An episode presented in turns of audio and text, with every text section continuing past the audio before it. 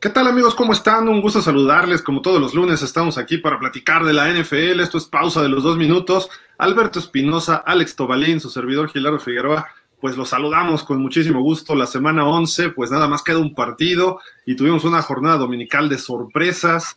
Perdieron los dos líderes de conferencia, también perdió un líder divisional y no solo perdió, sino lo apalearon. Un partidazo en la noche también el domingo entre Pittsburgh y los Chargers Dallas eh, y Kansas echaron también un buen partido que esperábamos que fuera ofensivo y terminó siendo defensivo. En fin, muchísimas, muchísimas cosas que platicar de la jornada dominical. Muy buenas tardes. Beto, ¿cómo estás? Buenas tardes, Kai. Hola Gil, ¿cómo estás? Un placer saludarte a ti, Alex, a todos allá en Monterrey o donde estén, en Ciudad de México, en todo el mundo. Eh, contento porque de todos los resultados solo fallé dos. ¿Cuáles fallaste? Fallé el de los Titanes, ese sí me falló, y el de Green Bay. Todos los demás sí le atiné. Nadie me, da, nadie, nadie, me creyó. Dije, los Colts van a dar la sorpresa. Nadie me lo creía, me metieron de demente y me dijeron, estás loco. Ya me estaban trayendo la camisa de fuerza. Ahí está. Y no solo ganó. me dijeron por ahí, un pajarito me dijo que es azul, que tiene la T como su nombre y una W. Que ¿En la Twitter te dijeron eso? En Twitter me dijeron eso, que la producción de pausa de los dos minutos me estaba mandando al manicomio por mi locura que había dicho que los Colts iban a ganar a los Bills de Buffalo. Contento, ya hablaremos, sorpresas. Y curiosamente, Gil, imagínate que pausa de los dos minutos te quisiera pagar, o sea, te pagara, te pagara tu sueldo, pero en vez de darte el, dinero en efectivo o vía cheque o transferencia, te lo va a hacer vía Bitcoin. Como alguien le van, como Odell Beckham Jr. que le van a pagar por Bitcoin. Está bien, pues ahí anda promoviendo eso Tom Brady, creo por ahí, ¿no? Pero bueno, déjame saludar hasta Torreón, Coahuila, al señor Alex Tobalín. Alex, ¿cómo estás? Gil, ¿cómo estás? Aquí también ya, ya estamos listos. También una, yo muy sorprendido de los resultados de ayer, la mayoría. La verdad debo decir que esta semana no le quise apostar a ninguno porque las, las perdí toda la semana pasada y es una temporada en la que estamos viendo que todo puede pasar. Muchos resultados, como decía ahorita Alberto, que no, no esperábamos. Yo nunca hubiera esperado lo, lo, que pasó con los, con los Bills, que eso sí, tampoco, tampoco lo descarté, pero no lo esperaba de esa manera. Así que mucho, mucho de qué hablar. Sí, sí, era factible que Indianapolis pudiera pegarle como se venían dando los juegos, pero no de esa forma, ¿no? Sí. Y, y obviamente cinco touchdowns de Jonathan Taylor, creo que eso no sé cuánto tiempo había pasado sin ver esta cuestión, ¿eh? La verdad creo que eh, yo no lo recuerdo, creo que fueron cuatro touchdowns de Kenny and Drake eh, con Arizona hace como dos años. Eh, ayer mismo Austin Eckler con cuatro touchdowns, pero cinco, de verdad que no lo había visto hace un muy buen rato, ¿no? Y me parece que Jerry Rice tuvo por ahí un partido con cuatro recepciones de touchdown en los ochentas, y párale de contar, ¿eh? Pero bueno, en fin, lo que hizo Jonathan Taylor y lo que viene haciendo, además tuvo 183 yardas, eh, fue fenomenal y bueno, el partido, vamos a poner por aquí de una vez el gráfico, que ya que empezamos con ese, eh, pues está de miedo. 41-15 ganan los Colts. Ahí está, cuatro touchdowns corriendo, 185 yardas y un touchdown por recepción en 19 yardas de Jonathan Taylor a los Bills, el equipo que llegó a la final de conferencia el año pasado, el equipo que todo mundo dice que va a ir al Super Bowl, uno de los equipos favoritos en la NFL para ser campeón, eh, y que los Colts hayan hecho eso, con Carson Wentz, que todo el mundo lo criticamos y de que se lesiona con el aire, etcétera. No sé, digo, ¿cómo vieron esto, Beto, Alex? Simple y sencillamente, este, sorpresivo. O, obviamente, para, por, algo yo aposté por los Colts, ¿no? Porque dije, vienen de tener partidos muy interesantes, venían con triunfos, con seguidilla de triunfos, eso lo lleva así. Y, Bills, Hill, ¿te acuerdas que cuando yo di mi pronóstico dije, Hills es como, es como la, la, la, digamos, la ruleta rusa, ¿no? Sube y baja, estás arriba, estás abajo, es inconsistente, o sea, Bills desde la fecha 3, para mí ya, se, ya me se quedó fuera de mis candidatos. Hoy por hoy no puedo poner a los Bills como serio candidato al Super Bowl, como en fecha 1 si lo hacía. O sea, es sorpresivo, Carson Wentz está bien. Y lo mejor de todo, que si Colts tiene sano Carson Wentz, van a hacer este tipo de cosas, ¿no? O sea, está jugando muy bien Carson Wentz cuando está sano. Y, y, lo, y por otra cosa, creo que Josh Allen y los Bills están quedando mucho, mucho a deber. Sí, ¿tú cómo lo ves, Alex? Igual que Alberto, muy sorpresivo este resultado. También, como dije al principio, no descarto que esto pudiera pasar porque es una temporada en la que no hay favoritos para Super Bowl, ni por la nacional ni por la americana. Pero no esperaba este resultado y yo no le he hecho muchas flores a Carson Wentz porque no se me hace el jugador que fue hace unos años como en las Águilas de Filadelfia.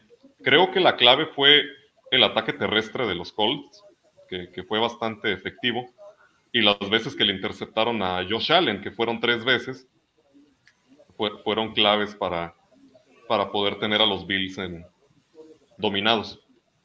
Y aparte los dominaron desde el principio, no se vio absolutamente nada agresivo por parte de los Bills, ni defensiva ni ofensivamente, desde que inició el partido.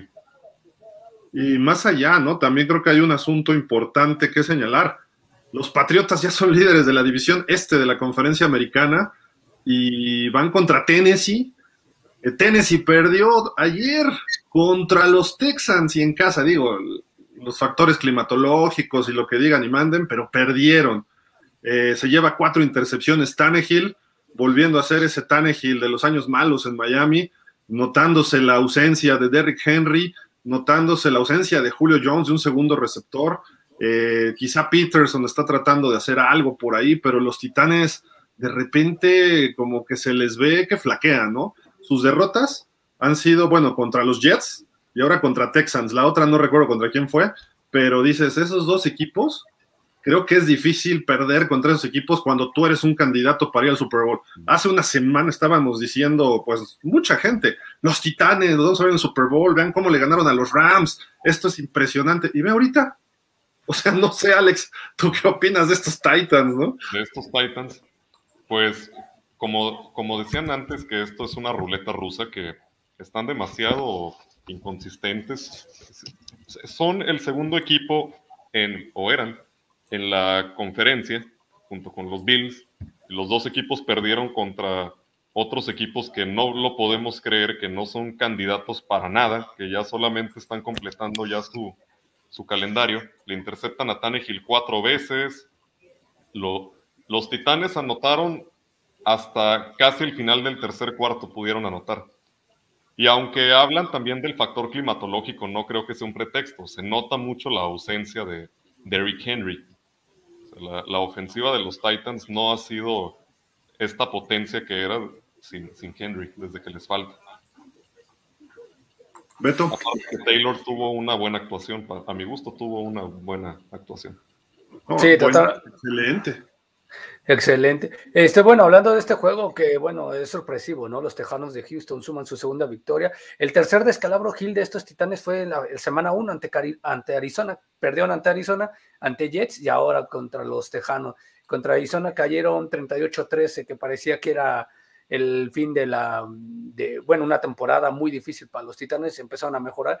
Sorpresivo creo que partidos más, voy a decir, una, le voy a dar por primera la vida la razón al señor Gildardo Figueroa, a Daniel Velasco y a Ricardo Gómez Portugalales, porque siempre ellos han, se han justificado o han justificado de que grandes equipos tienen un malos, malos días. Creo que este fue un mal día para, para los Titanes y no creo que se vuelva a repetir. Hay otros equipos en los que sí se repiten y hablaremos de eso, pero este, creo que los Titanes les tocó perder, no creo que les afecte mucho esta derrota ante los Titanes y bueno, pues qué mala suerte y esperemos que no, no sea una caída estrepitosa para los Titanes, que deben de seguir manteniéndose en, el, en, el, en la parte alta de la tabla.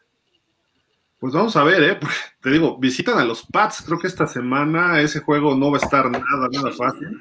Y pues vamos a ver si pueden mantener, este, regresar a la senda de ganadores, ¿no? Porque perder contra los Tejanos en tu casa creo que no era aceptable para los Titanes. El, a diferencia, por ejemplo, de la visita que tuvieron los Packers. Los Packers, que eran el líder de la conferencia nacional, visitaban un equipo muy complicado como Minnesota. Los vikingos, pues sí traían una marca un poquito abajo de 500 y esto indica que pues es un equipo que pues ha tenido altas y bajas. La realidad es que los vikingos deberían ir con mucha mejor marca, han perdido en tiempo extra, en los últimos segundos, que si su pateador falló, que si les hicieron un gol de campo, y llega Green Bay, eh, pues que no está jugando del todo bien. Primero lo del COVID del señor Aaron Rodgers, se pierde un partido, lo pierden contra Kansas precisamente, eh, por ahí también problemas con Allen Lazard, algunas lesiones en otros jugadores importantes. Eh, no es un mal equipo, pero está, eh, no está a su máximo nivel Green Bay. No significa que Minnesota le haya ganado por eso. Significa que Minnesota hizo un gran partido y ahí está abajo la, cifra clara, ¿no? El MVP del partido, Kirk Cousins, 341 yardas y 3 touchdowns dos de ellos con Justin Jefferson, o, Jefferson, perdón, otro con Adam Thielen, y además Dalvin Cook, que es uno de los mejores corredores de la NFL, pues demostrando este equipo que puede anotar en cualquier momento y le sacan el partido finalmente. Nuestros vikingos de Rubén y mío este, sacaron el partido de último segundo con un gol de campo. Normalmente pierden así, ahora les tocó ganar. Y aprovechamos para saludar a Daniel Velasco, que viene muy de los Pumas hoy, el día de hoy. Este, Dani, ¿cómo estás? Buenas tardes. ¿Qué tal, Gil? Beto, Alex, un gusto saludarlos a ustedes y por supuesto a nuestros amigos de pausa de los dos minutos. Eh, pues sí, hoy tocó vestirse de los Pumas. Este, y bueno, ahora sí ya creen en el proyecto ya creen. Ya, saquen, a este señor que viene este, Porque ganó Guayabera Azul. A las Águilas Blancas, dices, ¿ok? Sí, claro. Porque ganó Pumas a Catlán a las Águilas Blancas del Poli. También, también. Ah, ok. Nada más yo, te recomendaría, Gil, saca a este individuo que está. ¿Pero por qué este, señalas a Alex, el que te ha dicho? No, no, no, a, este que está tomando en su taza de Exacto, a ese mero, ese mero. ¿Ahora yo? No, tú no. A, este, a este de aquí. Acá al otro lado, Alex. Hacia el otro lado, Alex. es que yo lo tengo acá, yo lo tengo acá. Ah, ok. Ah, okay, Está bien. Pues digo, ahí está el asunto. Bienvenido, Dani. Eh, ¿Qué opinan de este triunfo de Minnesota? Yo creo que no es tanta sorpresa como la de los Colts, tampoco la de los Colts realmente, ¿no? La de Texans a Titans sí, pero la sorpresa de Colts fue la paliza. Estos partidos de Vikingos y Packers, todos han estado en la línea, ¿no? Y, creo, o sea, y de los últimos años.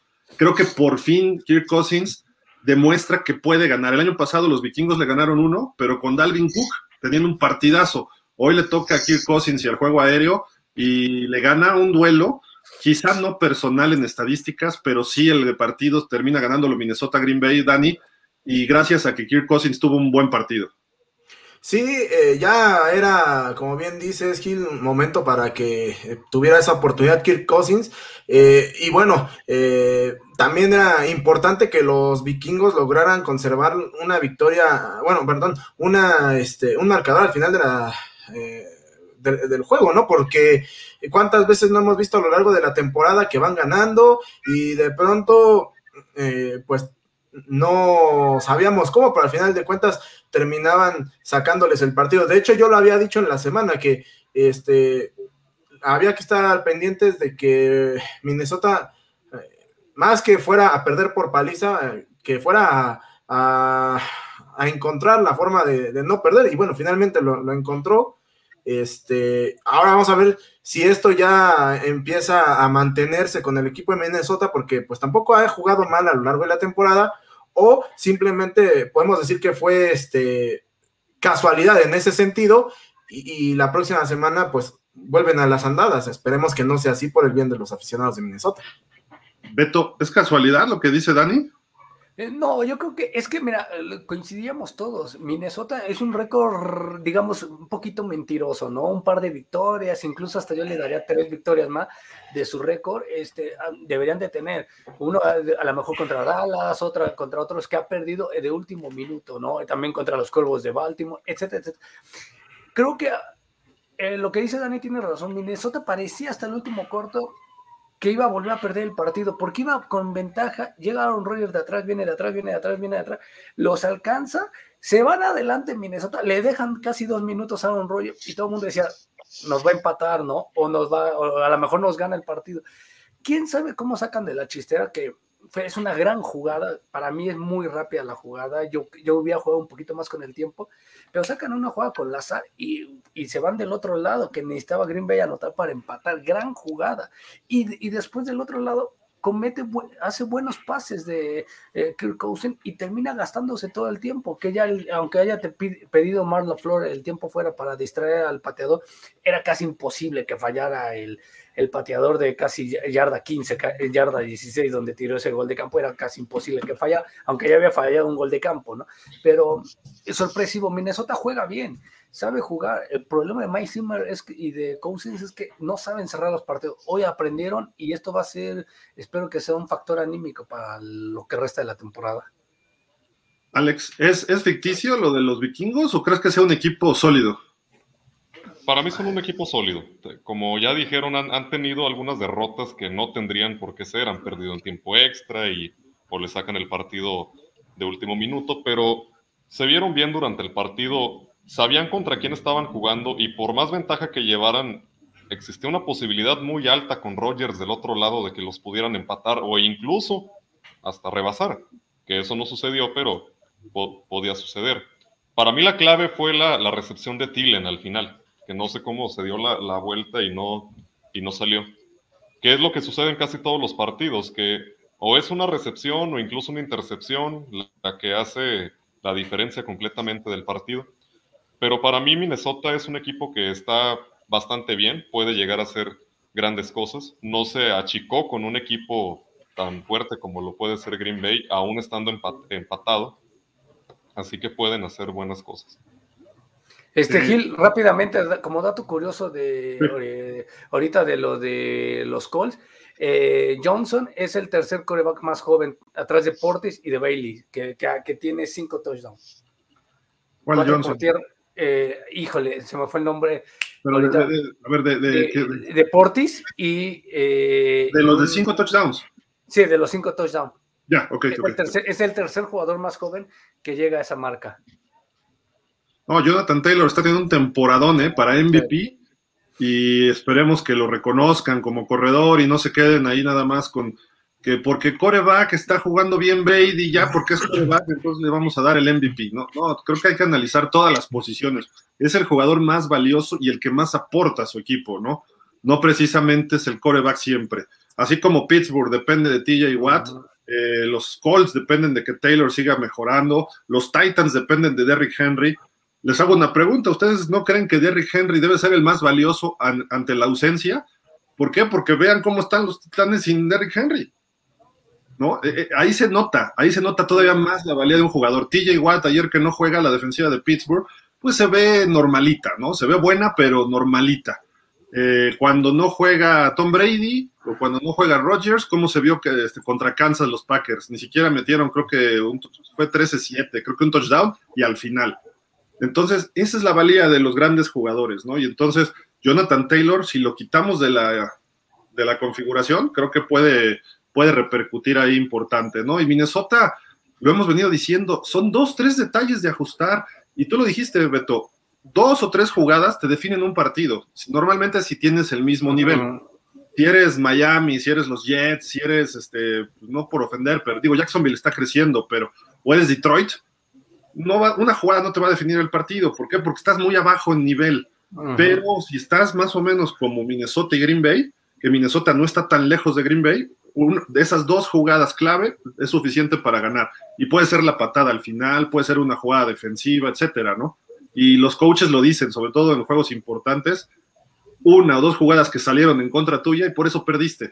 Y a veces el marcador no es tan cerrado, ¿no? Pero esas dos jugadas cambian. Pero bueno, ahí está el, el asunto. Y eh, pues, ¿qué les parece si leemos unos comentarios rápido antes de seguir este, platicando, ¿no? De otros partidos, ¿cómo ven? Claro que sí, vamos. Eh, Rafa Rangel, saludos a Rafa.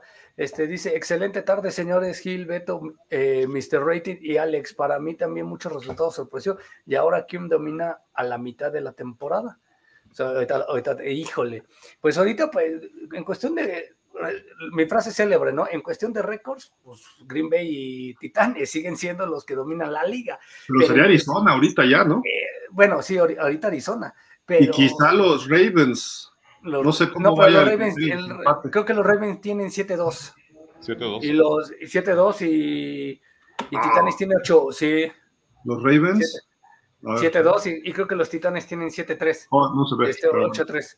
Ahí está también van 7-3 los Ravens, igual que los Titans, ¿no? ah, pero los, Titans van 8-3. 8-3. 8-3, sí.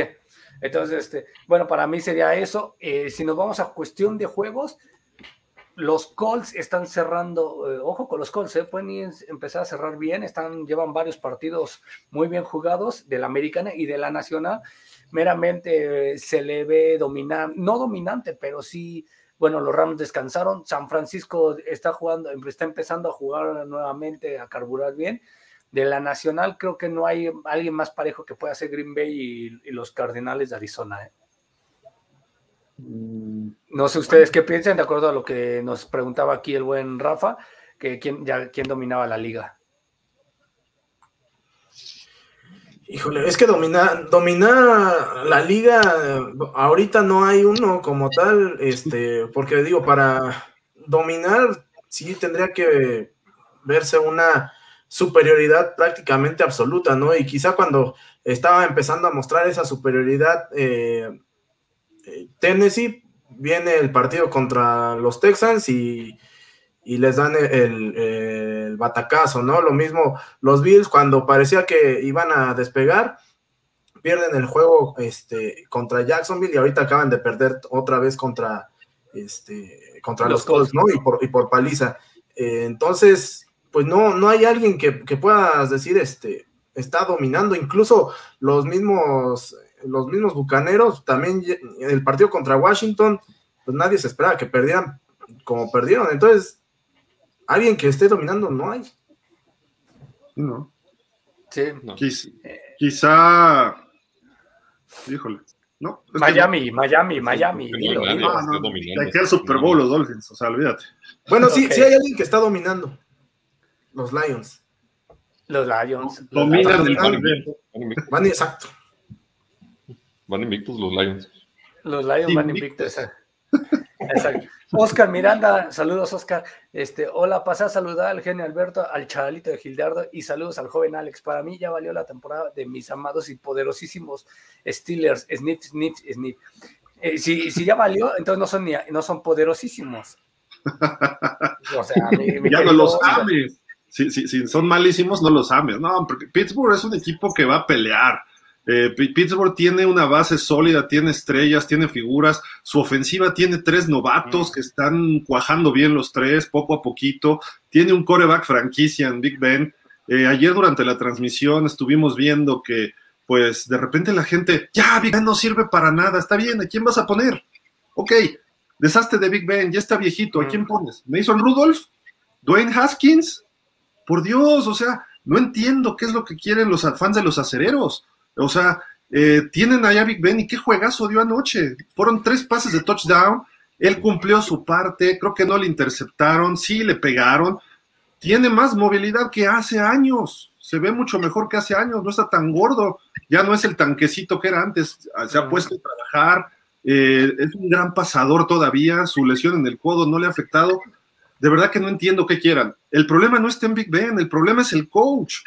En el primer cuarto, tenían primero y gol, o sea, estaban en zona de primero y gol. Viene cuarta y gol en la uno y se la juegan. Oye, suma tres puntitos.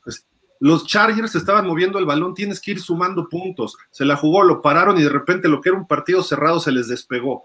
Y al final esos tres puntos terminan afectándole, aunque perdieron por cuatro, cambia mucho las circunstancias de un partido si tú sigues sumando y tu ofensiva no llega hasta zona de gol y se va sin puntos. Lo hemos dicho repetidas veces, Mike Tomlin pierde los partidos importantes, no Big Ben, no este DJ Watt, no Najee Harris, no Chase Claypool, los pierde Tomlin por cómo administra el juego. Esa es la diferencia de un buen coach y un coach del montón. Ah, ¿Y, por qué le ha ido tan bien? Pues es lógico, porque Pittsburgh ha mantenido el nivel de jugadores que ha tenido y sobre todo Big Ben. Si, si Big Ben tuviera un buen coach, vamos a ponerle ¿Qué les gusta? Un coach como mm, Bruce Arians, de head coach. ¿Cuántos Super Bowls tendrían más los Steelers? Sí, claro. Pero también sabes que, Gil, o sea, coincidimos, creo que, bueno, yo mínimo sí, no sé, mis compañeros, este, en tu punto de vista, eh, y para Oscar, eh, con lo que dices. Pero ojo, el, el, discurso a lo mejor podría cambiar si hubieran ganado, porque realmente lo que, lo que ayer hace Pittsburgh es histórico. Estaban 21-3. Parecía que los iban a paliar y que no iba a aparecer. Y empezó Pittsburgh a venir de atrás, a venir de atrás, a venir de atrás. un error, dos errores garrafales le cuestan eh, el empate y casi la derrota a los, a los Chargers. Uno, un pase interferencia clarísimo en cuarta oportunidad hay uno que ya los habías detenido. Y el segundo, este, antes eh, cometes otro castigo y evitas este, que, el, eh, que tu equipo que ya había detenido a Pittsburgh tenga la pelota, ¿no? Esos dos errores casi les cuesta eh, el partido a los, a los Chargers. Afortunadamente para los Los Ángeles lograron venir de atrás y pudieron darle la vuelta, pero Big Ben hizo lo que pudo, los empató y todavía tuvo la serie ofensiva que los pone adelante en, la, en, el, en el marcador. Después viene, sí, este, Justin Herbert tiene gran, gran actuación con 382 yardas, tres pases de anotación, 90 yardas, tiene un acarreo de casi 20, 25 yardas antes de entrar a la zona de anotación, que eso lo motiva y terminan por darle la vuelta. En ese momento terminan por darle la vuelta al equipo de los, de los acederos, ¿no? Pero fue un gran partido. Creo que no es culpa aquí de Tomlin, sino aquí sí realmente la, suerte, ¿no? Pittsburgh hizo todo lo posible para ganar. Creo que toda la temporada todavía no está perdida. Eh, para mí, este, yo se lo digo, Oscar, creo que todavía no está tan perdida. Puede, le, viene Cleveland, se le puede ganar a Cleveland ahorita como está, y eso podía manejarlo, podía ser un poquito más este, factible. Entonces, este, para mí no está, pero Pittsburgh creo que si juega cerrando como cerró el partido ante los Chargers, puede dar muchas sorpresas todavía. Eh, Pittsburgh no está tan mal. O sea, la realidad, eh, esperemos que regrese TJ Watt y todavía la defensiva va a mejorar, ¿no? Y hay una jugada al final, precisamente en esa escapada de Justin Herbert, que llega Cameron Hayward y lo alcanza en la yarda 5, una cosa así, y cuando caen, pues le tira un derechazo y lo empuja y no va a haber multa. Y hasta Manuel Bustamante me dice, y los castigos sobre Sutton. Sí, pero fueron golpes de juego. Este no es un golpe de juego, este es un golpe que amerita una multa. Y al parecer ni siquiera eso le van a hacer a Cameron Hayward, que es una figura de la NFL. Pero, por ejemplo, si le cayó una multa a CeeDee Lamb por eh, aplaudirle o decirle adiós a no sé quién, un taunting. No, pero, ¿eh? y deja eso, o sea, la multa que le, que le pusieron también porque estaba desfajado. De acuerdo. también una, dices, no manches. E, esto es una agresión lo que hizo Cameron Hayward. porque se ardió? Porque le corrió casi 100 yardas, corre Justin Herbert a los Steelers, tiene habilidad el muchacho, dio un partidazo. Eh, por, también por ahí he visto a varios fans de los Steelers que de repente, es que Pittsburgh dejó ir el partido, es que Pittsburgh permitió, a ver, dale mérito a lo que hicieron los Chargers. Aquí hacemos análisis balanceado. O sea, no, no, nos cargamos del punto de vista de un lado, porque si hacemos eso estamos siendo eh, sesgados, ¿no? Aquí tenemos que ver completo un partido. ¿Cómo planteó el partido el equipo de los Chargers? Cameron Hayward hasta el final hizo dos jugadas. ese, ese, touchdown que salva, que después le tira el derechazo a Justin Herbert y un pase que desvía, bueno, le pega en el casco, pero lo iba a desviar de todas maneras, que termina en la intercepción. Eso es lo que hizo Cameron Hayward. Todo el partido lo trajeron dominado. Y es un, super, es un All Pro superestrella. ¿Por qué? Porque los Chargers dijeron, hay que frenar este cuate, no va a estar Watt, hay que ir contra Cameron Hayward. Y lo demás, ay, que no estuvo Fitzpatrick, no estuvo Joe Hayden, no estuvo TJ Watt. De todos esos, nada más sirve TJ Watt. Fitzpatrick es una diva. Ese tipo es bueno, sí, pero hay mejores safeties que él. Lo que pasa es que sale de Miami diciendo, yo no quiero jugar en esta posición y se va a Pittsburgh. Lo ponen en esa posición al principio y después lo mismo que iban a aplicar en Miami, se lo aplica a Pittsburgh y el tipo ahí no se queja. ¿Por qué? Porque ahí tiene a TJ Watt, porque ahí tiene a Cameron Sutton, porque ahí tiene a Jordan, a Hayward, tiene otro tipo de equipo. Entonces ahí sí, ay sí, aquí soy muy bueno, intercepto mucho. O sea, esos jugadores son unas divas que no valen nada, como Jamal Adams de Seattle tampoco. Entonces no te aportan nada al equipo, lo desintegran y eso se ha caracterizado Tomlin.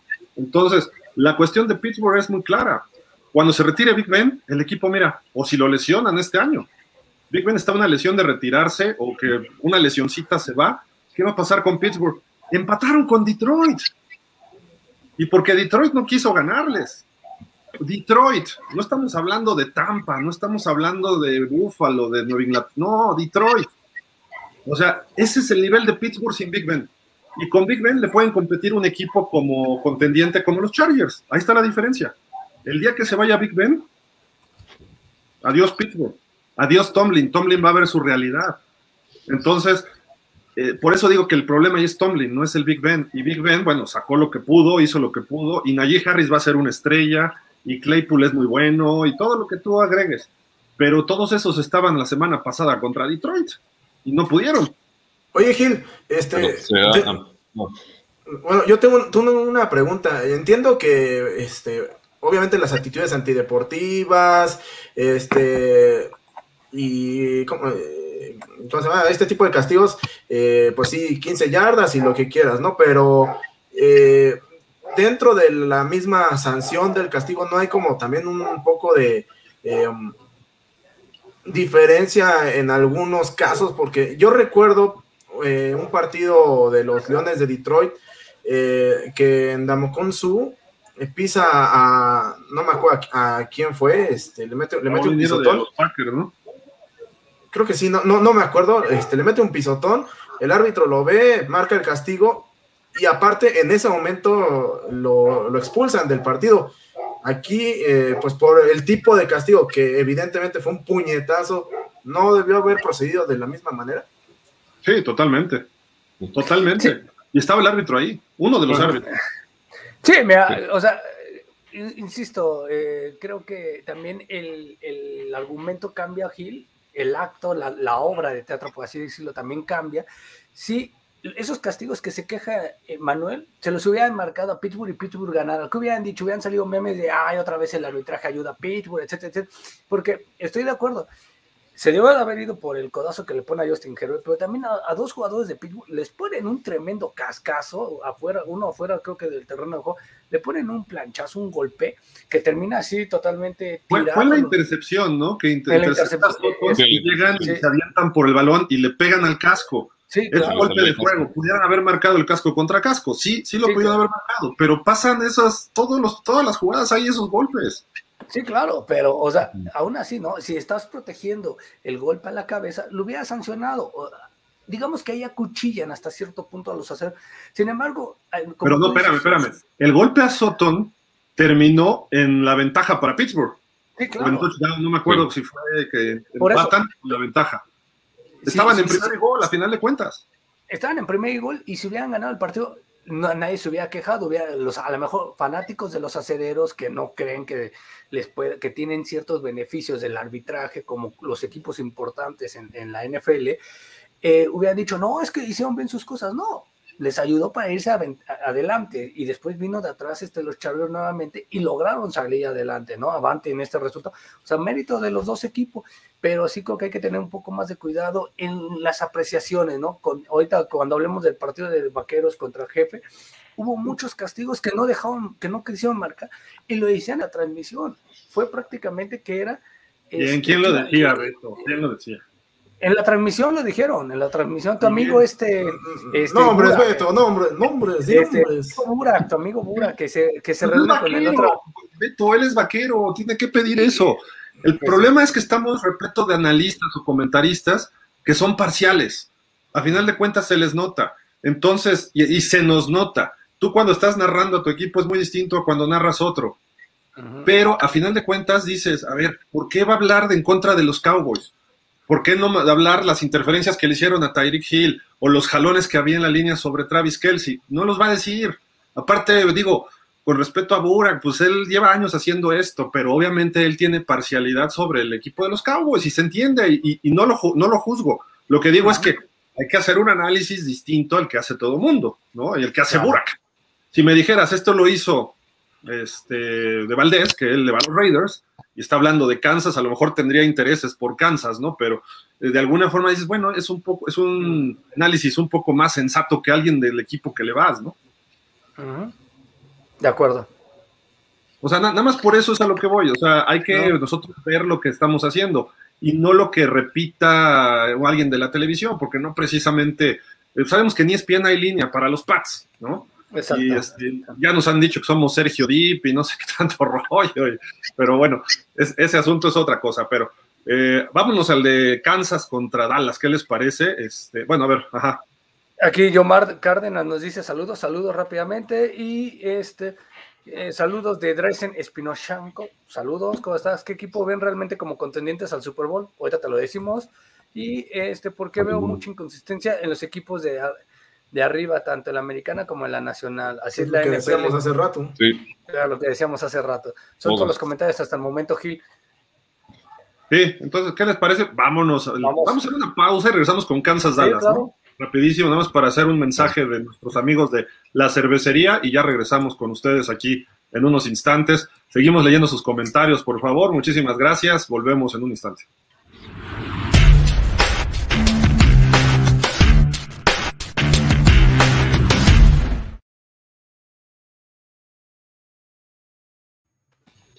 La cervecería de barrio invita Vayan a todas sus sucursales en centros comerciales o locales cerrados, como se le conoce, o bueno, un, centro comercial. Ahí hay descuento en el menú del 50%, o más, mejor dicho, el 2 por 1 en el menú, que no es lo mismo. Y vamos a ver también que hay una promoción, porque la segunda bebida tan solo te cuesta un peso.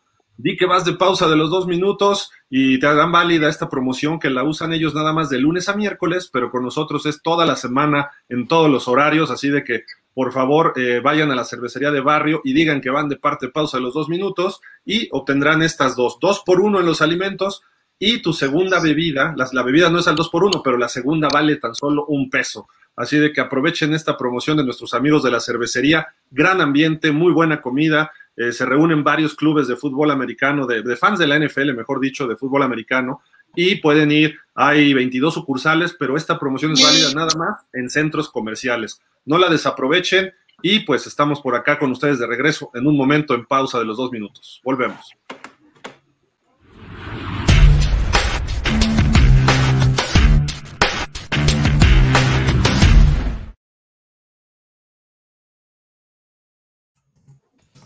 Oye, Beto, ¿y por qué no ir a la cervecería en el Thanksgiving, no? A ver a los Cowboys que juegan normalmente y a los Leones. A los Leones, claro. Que va a ser la primera victoria, guarden el post.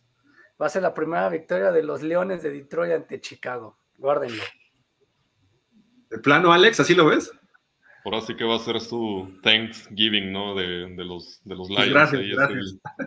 Oye, pero solamente que si hay tiempo extra, que sí vean bien los árbitros quién ganó el volado.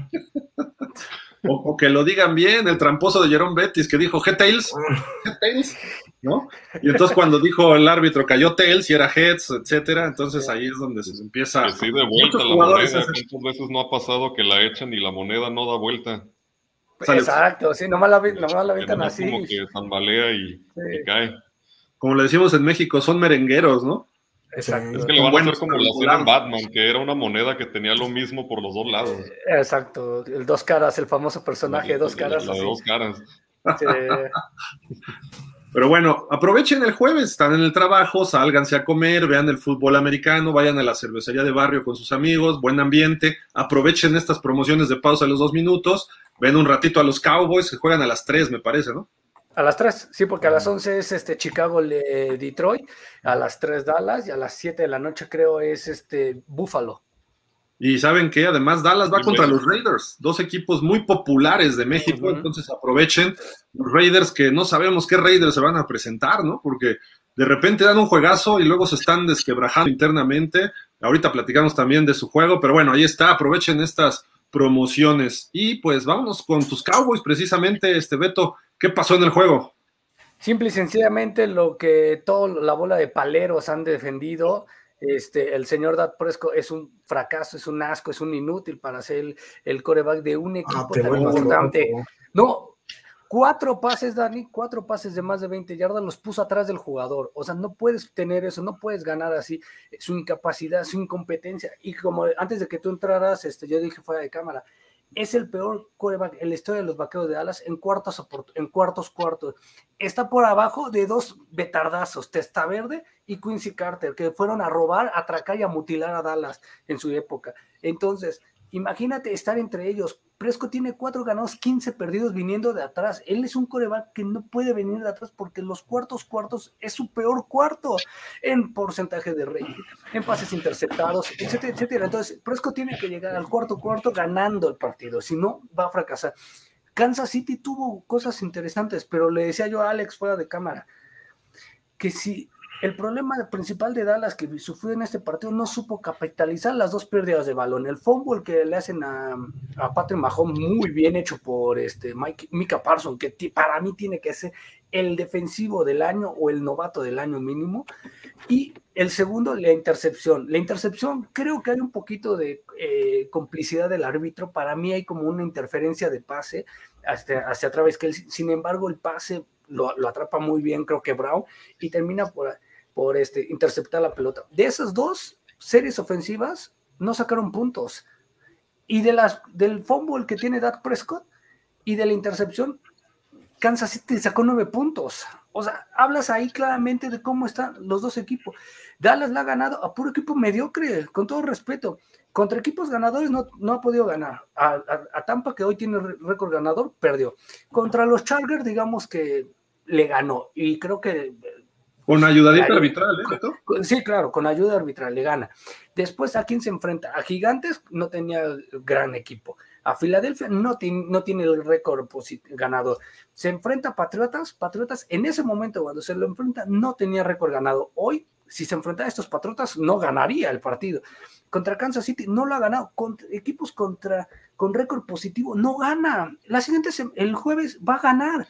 ¿Por qué? Porque los Raiders es de 500 para abajo, equipos de 500 para abajo, termina ganándole Dallas siempre. No puede con los grandes. Y teniendo este coreback, peor. Se vio muy tibio. También este, se vio muy tibio este, Kellen. No mandó jugadas sorpresivas. Su ataque terrestre fue totalmente detenido.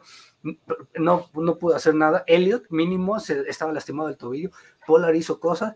Y bueno, unos paleros que están en el grupo decían, es que no tiene a Maddie Cooper, no tuvo a CeeDee al diablo. Aaron Rodgers no tenía sus mejores hombres y ha llevado al equipo casi a la antesala del Super Bowl. No es por, por receptores, es la capacidad de un jugador importante como es el coreback. Eso fue lo que pasó y Kansas City gana. Pero a ver, espérame. Yo, yo no soy palero de Dak Prescott, sí creo que es un buen coreback. Creo que los Cowboys están jugando bien pero también he dicho de que lo que tú dices, no le han ganado a nadie importante. El juego contra Minnesota fue su buena victoria. Eh, contra los Chargers, creo que a los Raiders deben ganarle. Eh, Kansas es un lugar muy difícil para ganar. O sea, llegas ahí y puedes jugar mal y el otro equipo, y Kansas puede jugar mal. Y ve, le ganaron a Green Bay muy mal, le ganaron a Dallas muy mal, pero están ganando. Y los Chiefs tienen un coreback que no es bueno, sino es un superestrella. Este tipo es un, eh, ¿cómo se dice? Pues es un elegido, que es Patrick Mahomes. El tipo puede mandar un pase así o puede mandar un pase por abajo, etcétera, y tiene a Tyreek Hill, tiene a Travis Kelsey, etcétera. Pero, ¿qué pasó con Dallas? Dos linieros, uno fuera de posición y otro lesionado. Un receptor estelar estaba fuera por COVID. El otro sale lesionado, sale conmocionado, creo, ¿no? Eh, tratan de correr y pues sin esa línea no pudieron y casi no se vio Ezekiel Elliott. Le ponen presión a Prescott y pues logran, logran este, ponerle, pues bajarlo de lo que es de, su pedestal y aún así dieron batalla. Entonces, este equipo es cosa de que empiecen a, a creer en sí, nada más. No creo que esté tan lejos. Y Prescott no creo que sea tan mediocre, tan malo como tú lo pones. O sea, es un buen coreback. Digo, no sé qué opines, Alex, de, de los Cowboys, pero Sí, no le han ganado a nadie importante, hasta ahorita no, pero han tenido sus buenos momentos, ¿no? Sí, para, mí los Cowboys están bien, han, jugado bien. Sí, opino igual que ustedes que no le han ganado a nadie con récord positivo, pero ah, no se vieron mal ayer. Bueno, el problema era que la ofensiva, que si bien avanzaban, que su chamba de avanzar sí la hacían, pues era que no, no hacían puntos pero la defensa de, los vaqueros estuvo muy bien, cosa que es raro de ver porque la defensa de los vaqueros no es una defensa sólida, no es una defensa a la que hay que temerle. Puedes avanzar ya sea por tierra o por aire con esa defensa. Y sin embargo le pusieron mucha presión a, a, Mahomes. Lo hicieron fomblear, le, le, interceptaron, lo capturaron unas cuantas veces, paraban en tercera. Hicieron cosas que no estamos acostumbrados a ver en la defensa de los vaqueros. Y aún así yo no veo a Mahomes todavía como la estrella que estamos acostumbrados a ver. Sí, va ascendiendo a, como empezó, que todos estábamos sorprendidos de los jefes que estábamos viendo.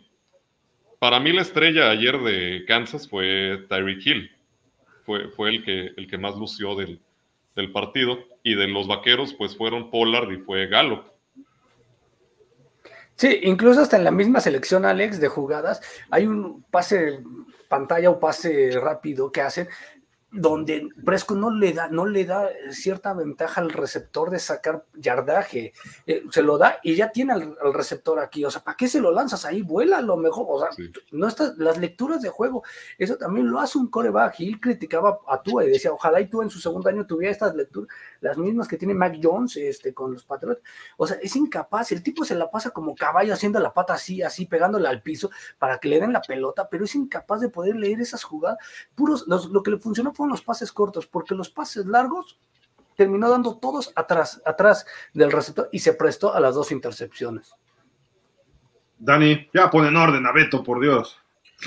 Pues eso, eso intento, pero es que este. Escuchen, escuchen uno de los paleros. Uno de los este, Este, este, muchacho es más terco que una mula.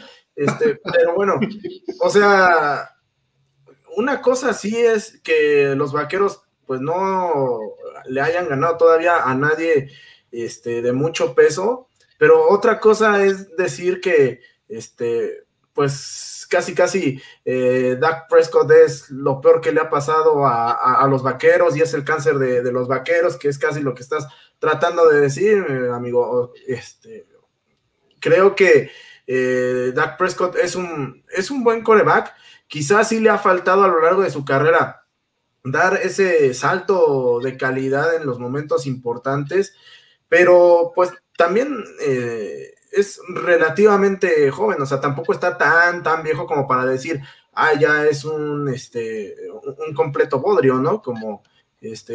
lo dijo. Sí, sí, sí, pero de eso a, que, pues, esté para llorar, no, no, no, no, hay, hay mucha diferencia.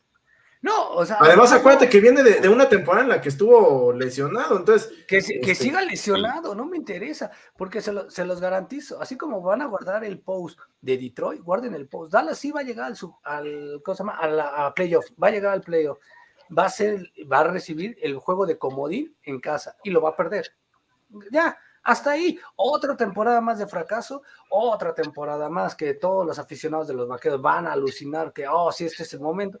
Y no lo va a hacer, porque el señor no puede ganar equipos grandes. Y cuando se enfrenten a ellos va a llegar unos Rams que están con mejor, con un récord muy parecido ahí, pero que se han mantenido desde la fecha 1 hasta, hasta la fecha, con un récord ganador, y otros eh, como, Tom, como Tom Brady, como Aaron Rodgers, como el mismo Kyle Moore, a ver si les puede ganar. No lo veo así, que les pueda ganar. Entonces, Oye, pero los, Rams que vienen de perder contra Tennessee y que la semana pasada también los exhibieron, esos Rams, e, esos que, eh, que, se llevaron a OBJ, que es como el que va al equipo que va, equipo que tiene la mala suerte. Puede ser, no son Rams a, a, los que haya que temerles. Yo, con la línea defensiva que que tienen ahora con, con Aaron, con Donald, que tienen con Von Miller, yo pensé que iban a ser más sólidos y no son unos Rams a los que haya que temerles. No, pero hay que Yo también creo como Dani que Prescott, Prescott es un buen coreback. No, no es el mejor ni, ni es la gran estrella, pero desde que está con los vaqueros se ha visto bien. No ha hecho la gran cosa, pero en su debut, aunque ya fue hace tiempo, ya los llevó a, a final de conferencia, les dio, perdón, a, juego divisional, perdón. O sea, les dio una cara muy distinta a la que tenían en, su momento con Tony Romo. desde que está. Otro, no, bueno. Ya, ya, ya también la agarró contra ti, contra ti. No, no, no, ya acostúmbrate, acostúmbrate. Lo que dice Alex tiene razón, y yo lo he dicho, y Gil no me dejará mentir, yo defendí a Prescott en el 2016, que dije, tuvo el temporadón de su vida, era novato, nadie lo conocía, a él y a Ezequiel, y, y nos llevaban eso, cometió el error de novato, que era darle un minuto y medio al señor Aaron Rodgers, y la defensa le deja casi que avance 10 yardas y pone un pase de 50 yardas para que después lo gane Sorley. O sea, lo entiende, y curiosamente McCarthy, el entrenador de esos, de esos Packers, ¿no? Pero de ahí en fuera, lo que ha hecho Prescott ha sido nada, absolutamente nada. No, hay, no ha hecho nada. A mí no me ha demostrado absolutamente nada. Va a llegar, vamos a ver hasta dónde llega. Hasta ahí se va a quedar y no va a ser. pero como te dije la otra vez, ok, van a llegar los vaqueros a la postemporada y van, y este, a lo mejor pierden, sí. Pero te, estoy un 90% seguro de que antes que perder por culpa de Prescott, Van a perder por culpa de Legatron. sí. Ayer, yo, estaba, yo estaba ayer, dije, a ver si no falla. Me sorprendió, metió los tres de tres y uno de casi 50 yardas sí lo metió. Entonces dije, bueno, se me da cierta confianza, ¿no? Eh, hay que esperar. Y ahora, también la otra, llegar y decir, ok, vamos a darle el beneficio de la duda. Pero Gil, te invito, Alex, Dani, hagan trabajo periodístico. Se los canto que si gana Dallas el jueves y despedaza a los Raiders, métanse al club de fans de los Vaqueros de Dallas y que si me votan del club de fans no me interesa, métanse y todo el mundo va a decir, San Presco, ¿dónde están todos los haters de Presco? Vean qué partidazo, 400 ya. Lo van a hacer. Así somos, somos la borrega, como dice Gil, que cuando no somos objetivos, empezamos a irnos. es que entonces, si dices somos, no te incluyas, entonces. Por eso, no, o sea, me hablo como aficionado de los vaqueros. Yo no soy borrega, yo, yo, yo lo critico desde la. creo, creo, que lo que hay que hacer balance. Se, va a ver con todos los equipos, no nada más con los vaqueros. Y siendo realistas, al único que le echan flores todos los equipos es al coreback, así que no puedes esperar otra, otra cosa. En los Super Bowls, juegos importantes, yo insisto que el que hace el partido es, el es un receptor o es un defensa, tal vez el pateador ¿Qué pasó en el, en el Super Bowl de Patriotas Falcons que remontaron? La clave fue la recepción de Edelman. Esa fue la clave de, ese, de, ese, partido. Pudo haber sido la de, la de Julio Jones, pero pues tontamente no lo fue. En su momento también el de los Pats contra los Seahawks pudo haber sido la recepción de, de Kears, que pues tampoco lo fue. Pero nunca vemos eh, a los demás, siempre le echamos las flores nada más al coreback. Eh, todos decimos que el, eterno padre de Brady es Eli Manning y no le damos su mérito al resto del equipo. ¿No? Y, estoy, estoy, de acuerdo con, con, Alex, porque por ejemplo, en el caso ahorita de, de Trevor Lawrence, ahorita hay, hay, un montón de artículos que te dicen, ay, es que Trevor Lawrence no ha sido lo que se esperaba, es que no sé, es que este no, no es lo que nos, nos decían, es que no sé qué. Pero tú te puedes saber los partidos de los ok, los primeros tres, los primeros tres juegos, este, el chavo sí no, no, no se vio bien. Pero a partir de ahí, este, ha, ido mejorando. Ahorita es cierto, lleva como tres o cuatro partidos que no lanza un pase de touchdown, pero tampoco ha entregado este, el, balón.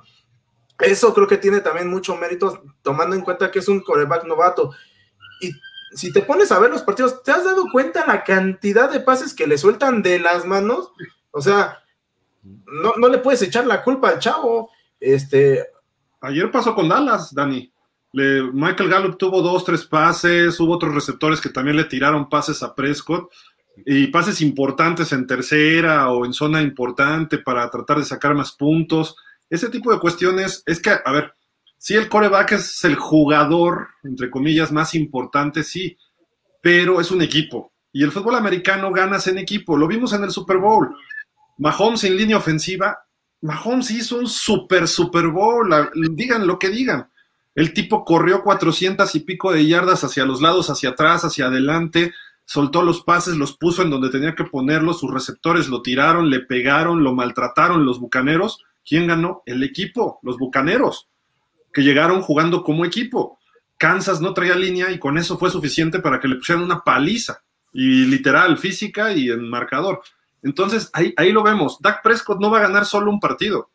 Eh, Tua, eh, Big Ben, eh, Herbert, échale todos los corebacks que quieras. Obviamente son importantes cómo ellos manejen a su equipo ofensivo, pero a lo mejor tú puedes meter como Big Ben ayer 37 puntos, pero la defensiva permite 41. Ya, eso lo dice todo, ¿no? Entonces, creo que hay que ser un poco más justos evaluando, sí se puede, sí se puede evaluar a los jugadores de forma individual y sí puedes hacer clasificaciones. Y Dak Prescott sigue siendo un coreback más allá de top 10, yo diría que hasta un top 5, como en los últimos años. El problema es que no solamente va a ganar él. El año pasado lo demostró que puede lanzar, este año puede demostrar que puede administrar el juego, correr, mandar pases así. Kansas ayer le jugó mejor y también el cocheo cuenta mucho. Ayer el cocheo de Steve Spagnuolo, el coordinador defensivo de los Chiefs, mis respetos. Ese señor, cuando estaba con los gigantes, paró a Tom Brady en su mejor temporada. Lo dejó en 14 puntos en un Super Bowl. O sea, digo, hay que reconocer del otro lado también. Y es lo mismo que decíamos de Pittsburgh.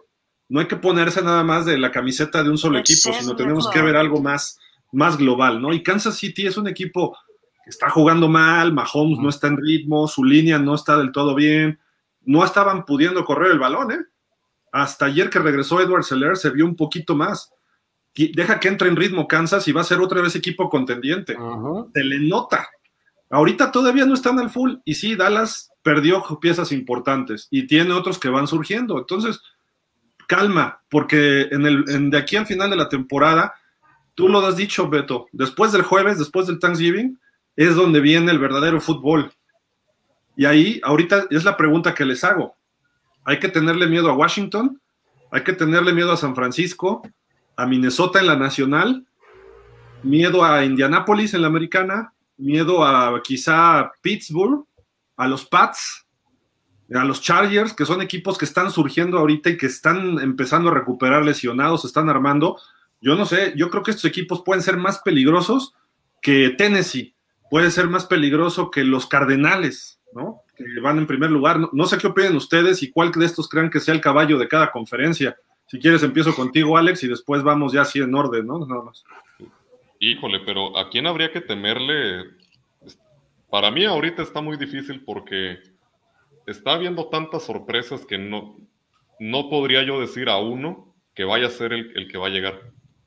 Ahorita podría ser cualquiera. Lo que sí no es pero, como, vamos a poner que tú, tú, tú eres el John Harbaugh de los Ravens y de repente dices, ah, me toca en el calendario enfrentarme a los Patriotas, me toca enfrentarme a Indianapolis y me toca enfrentarme a los Chargers, que no sé si así se dé, pues, pero te estoy poniendo un ejemplo hipotético. ¿Quién te daría más miedo de enfrentar estos tres? Y sin importar dónde jueguen, vamos a suponer que sean en casa los tres juegos. Sí. Bueno, de esos tres, a los Pats. definitivamente. Los Pats pueden hacer el caballo negro, dices, entonces. Sí. entre esos tres, definitivamente sí. Y en la nacional. Estos equipos es que como todos van en ascendiendo, pues vienen con más ganas.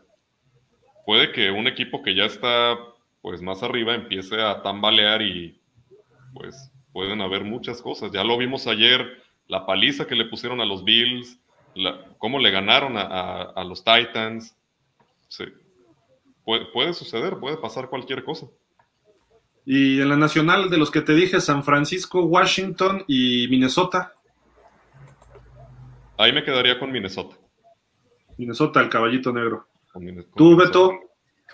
Este, para mí el caballito negro va a ser los Colts, porque obviamente Patriotas, a lo mejor muchos lo dábamos por eliminado, pero al tener a Bill Belichick como entrenador, decíamos que iba a estar peleando. No nos íbamos a esperar que estuvieran cerrando la campaña muy bien.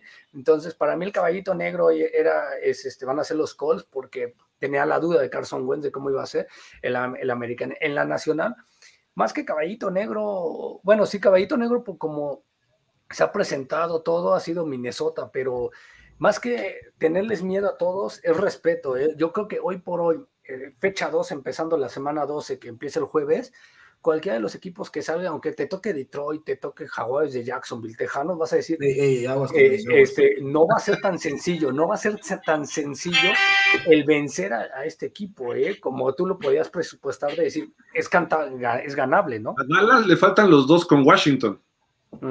Y como está, y el de Gigante, y como están cerrando, y el de Filadelfia, el de vuelta en Filadelfia. Filadelfia también está jugando bien. Sí, como están cerrando, por eso te digo, es importante, o sea, lo que haga Dallas al principio no importa, lo que importa es a partir de ahora en adelante, del Thanksgiving hacia adelante, porque vienen estos equipos que empiezan a cerrar mejor la temporada, y si Dallas empieza a caer, en una de esas puede, se ve difícil que pierda la cima de la división, pero puede ser que se le dé, pero se ve muy difícil, pero ojo, si llegas a perder esos, esos partidos, sí vas a llegar muy mermado a playoff.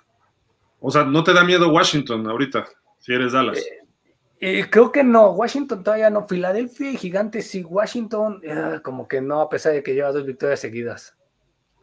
bueno, pero de eso que decías de que lo que hagas ahorita no importa después, sí es cierto, pero no, nada más con Dallas, con, con, todos. ¿Cuántos han llegado invictos al, no al Super Bowl, pero a los playoffs y es el único partido que pierden, pierden el invicto en, los playoffs y van para afuera. Hace dos años los Ravens, ¿no? Llegaron 14-2 con el MVP y llegaron los Titanes enrachados y le pegaron. Y le pegaron. O este Pittsburgh cuando llegó 15-1 con el primer año de Rotlisberger y llegan a la final de conferencia y pierden, ¿no? Entonces, ese tipo de cuestiones. Dani, ¿a ti quién te daría miedo en la americana y en la nacional? ¿O quién, quién no quisieras enfrentar ahorita?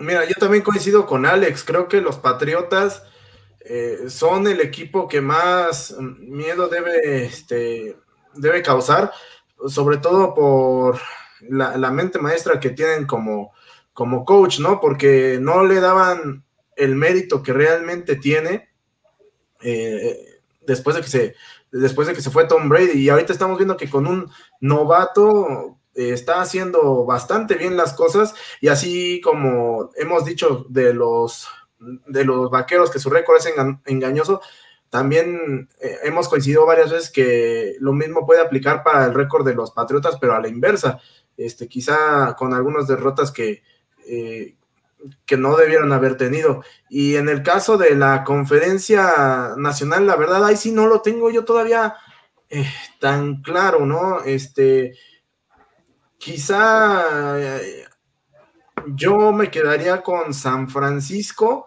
pero no, no, no, lo tengo tan claro como, como en la americana. Este, siento que, que el resurgimiento de, de, los equipos está siendo más, más evidente eh, en la conferencia americana que, que, del lado de la conferencia nacional. Cuídense de Miami si se mete a playoff. Puede, matemáticamente, pero todavía puede, todavía puede. Rapidísimo, aquí están los Pats que le ganaron 25-0 el jueves pasado a Atlanta, 7-4, ya son líderes de división. Ya decíamos Indianapolis la paliza que le puso a Buffalo. Aquí está el Washington Football Team que ya está 4-6, hace no mucho estaba creo que con dos ganados, ¿no? 2-6. Y ahí va, ¿no? Ya ganado tres de sus últimos cuatro. Heineken está tomando ritmo y ya, ya se ve como alguien más asentado.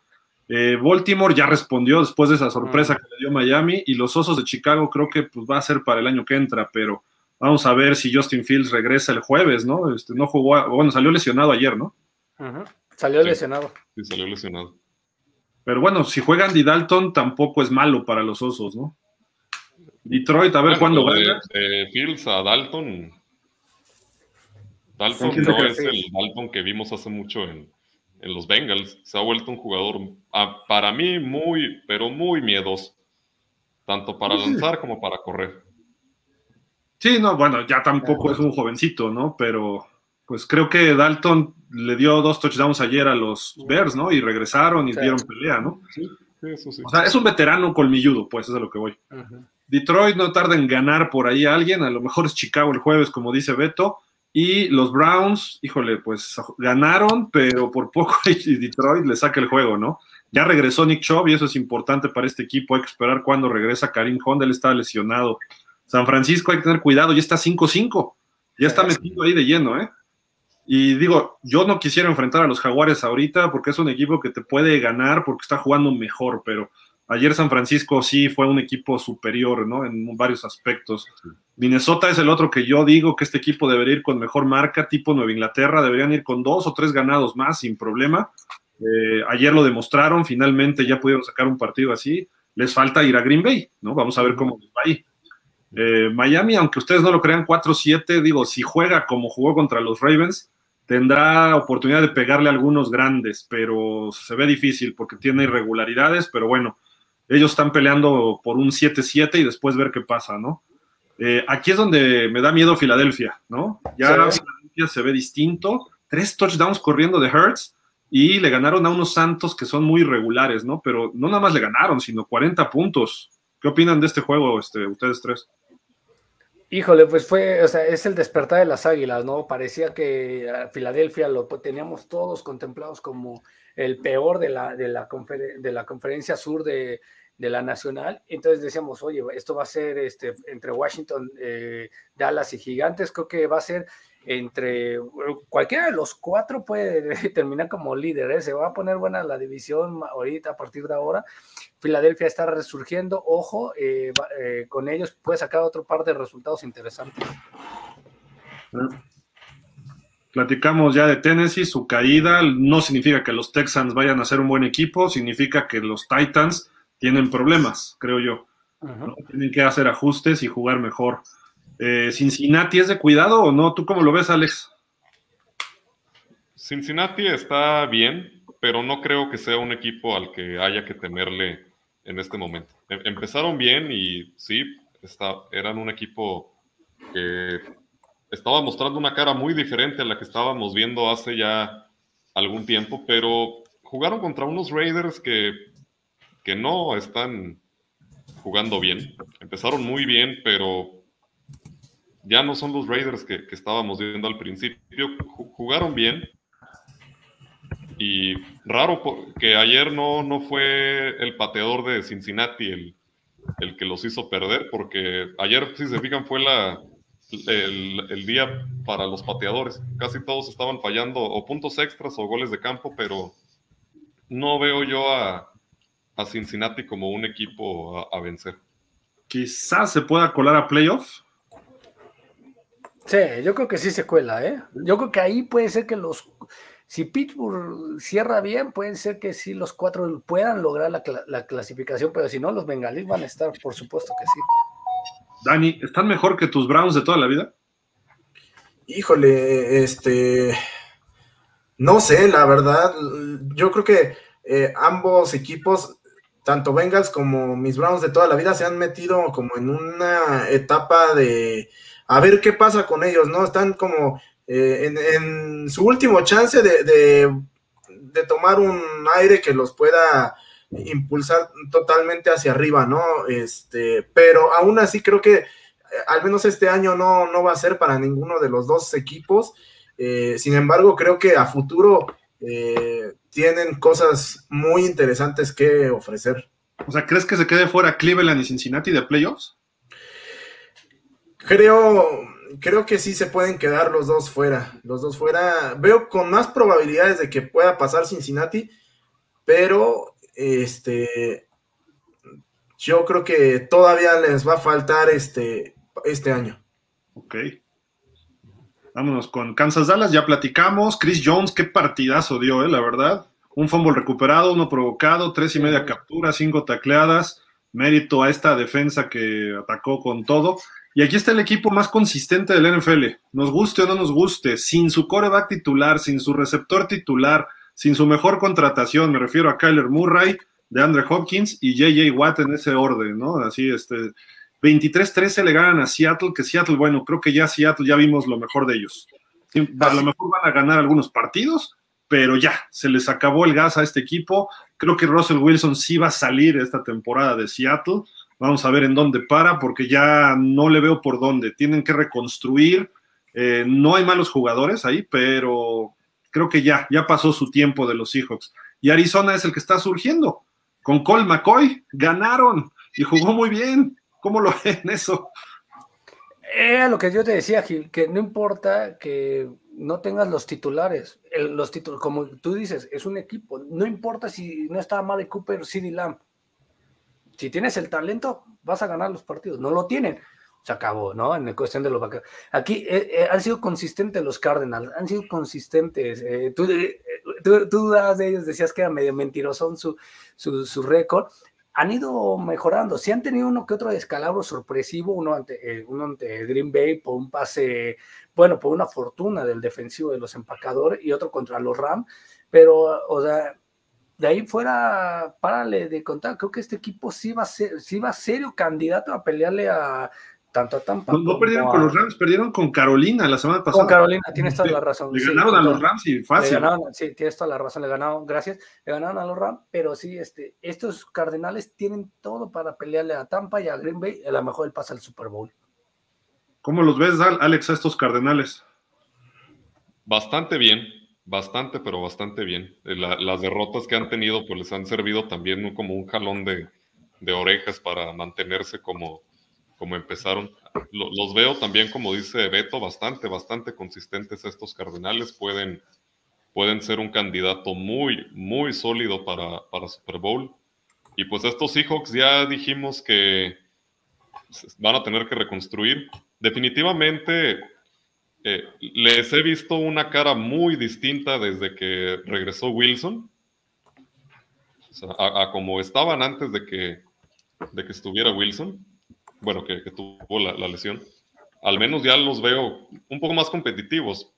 pero el problema es que un solo jugador, como ya decíamos, no lo puede hacer todo. Y son un equipo que depende 100% de Wilson, pero dependen de todo. Casi, casi la tiene que lanzar y al mismo tiempo la tiene que atrapar. Tiene, que, tiene que hacer todo por ellos y no le dan protección, le sueltan pases. O sea, el tiempo que dura Wilson en la, en la bolsa de protección es de 2 a 3 segundos. O sea, no le das tiempo ni al coreback de hacer la jugada ni a los receptores de desmarcarse. Sí, ahí está, ahí está eso de, Seattle. Y pues, Dani, ¿tú qué opinas de estos eh, Cardenales?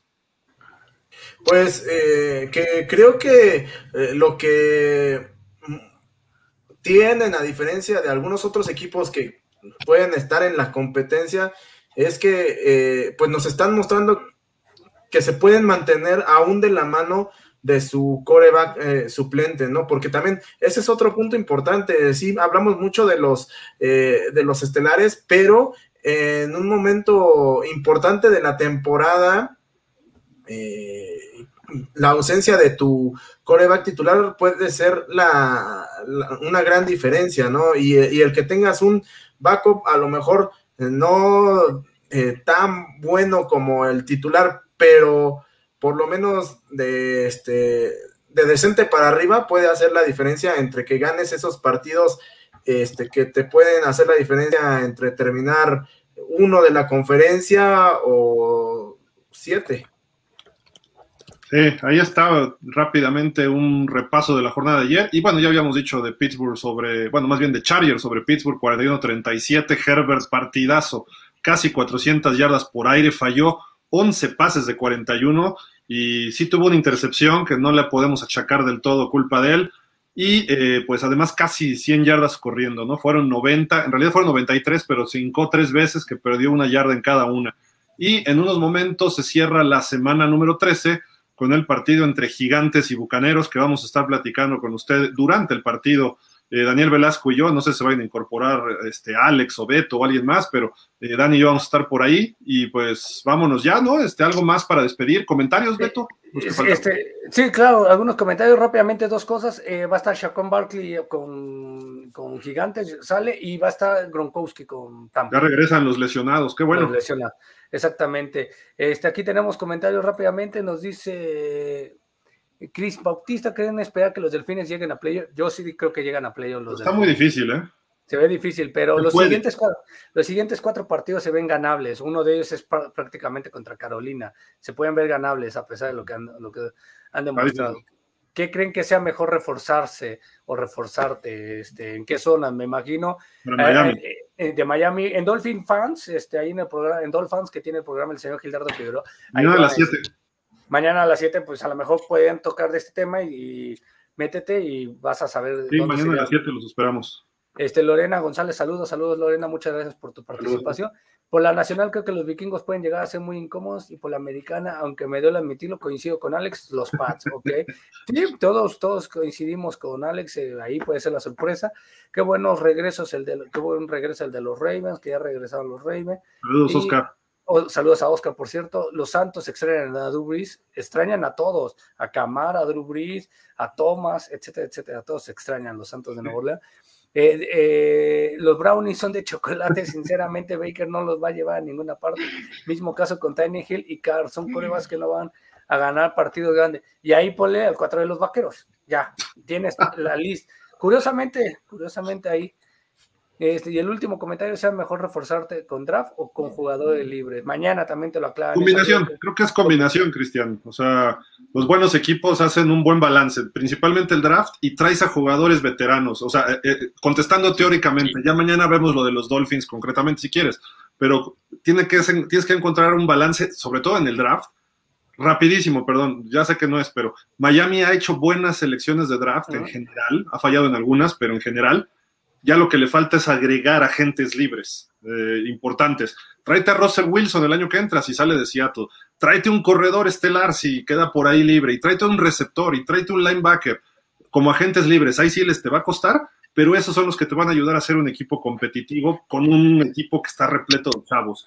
Eso va a pasarle a los Jets eventualmente, eso le va a pasar a los Jaguares eventualmente. Eso le está pasándole a Miami, que ya no da más porque tiene puros jovencitos.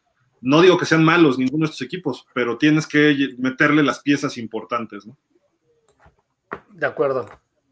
Pues vámonos, este, Alex, muchísimas gracias. Saludos hasta allá, hasta el norte. Acá, al norte. Ah, ya, listos para el para cerrar la, semana de, la, NFL. podemos esperar cualquier cosa. Ya, ya lo hemos visto estas semanas, podemos esperar cualquier cosa. O sea, gana gigantes, estás diciendo. No estoy diciendo que gane gigantes, porque está muy, muy, parejo, pero cualquier, pero cualquier cosa puede pasar. Échale valor, échale valor. Son el dolor de cabeza de Brady, hay que, hay que admitirlo, los gigantes son el dolor de cabeza. Muchas gracias, Alex, nos estamos viendo. Gil, Beto, Dani. Cuídate, Alex, abrazo. Vámonos, Dani, muchísimas gracias. Vámonos, vámonos. Beto, gracias, nos estamos viendo. Gracias a ustedes, chicos, cuídense. ¿Te vemos en el partido o no? Sí, yo creo que sí estoy en el juego. Te vemos allá algún ratito, en un ratito. Nos vamos, muchísimas gracias a todos. Y Cristian dice, Flores debe seguir, pues yo creo que está rescatando su chamba. Vamos a ver, mañana platicamos de esto. Muchísimas gracias, pásenla bien, buenas noches. Vámonos al partido que ya está, ya empezó Gigantes contra Tampa. Pásenla bien, mañana a las 5 nos vemos también por acá. Gracias, bye.